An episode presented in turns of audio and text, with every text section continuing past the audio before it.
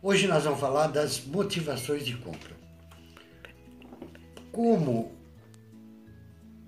como a gente sabe por que, por que, que o cliente compra um produto e não compra outro, ou não compra nada, ou compra tudo.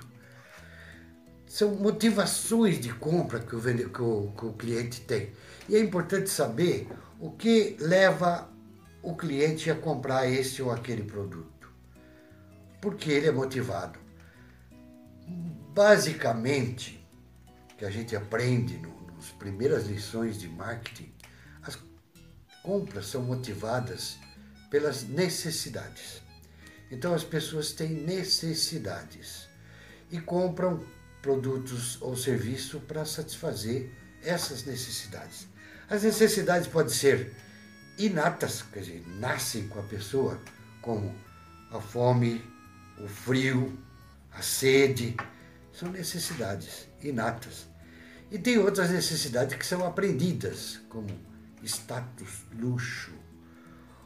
Ou, por exemplo, há 20 anos atrás, ninguém tinha necessidade de um telefone celular, que hoje é comum, todo mundo tem por aí um, um telefone celular. Mas antes o telefone celular não existia, ninguém precisava, vamos dizer. Ninguém sentia necessidade de um celular, porque ele não existia. Simplesmente ele não existia. Hoje é um bem necessário.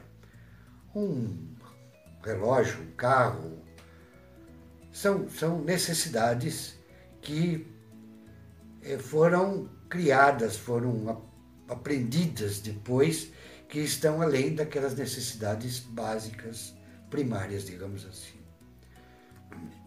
Hoje nós vamos falar uma historinha de uma loiraça que chegou na oficina e queria pôr um para-raios no carro.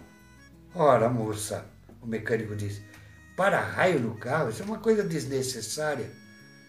Ela fala, hello, você nunca ouviu falar de sequestro relâmpago? Essa é uma necessidade esdrúxula, mas é um exemplo engraçado para a nossa historinha das necessidades. Se você gostou, deixe seu like, siga-me, repasse, replique para os seus amigos, que a sua audiência para mim pode não custar nada para você, mas para mim vale muito. Muito obrigado e até a próxima.